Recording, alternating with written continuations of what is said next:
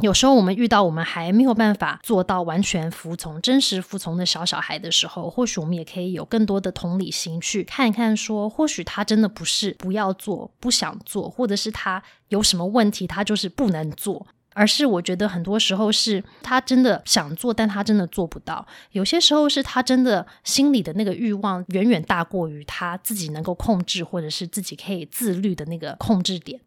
我们要站在小孩的立场去思考一下，他在他的人生阶段，他在他的角度，他看到的是什么？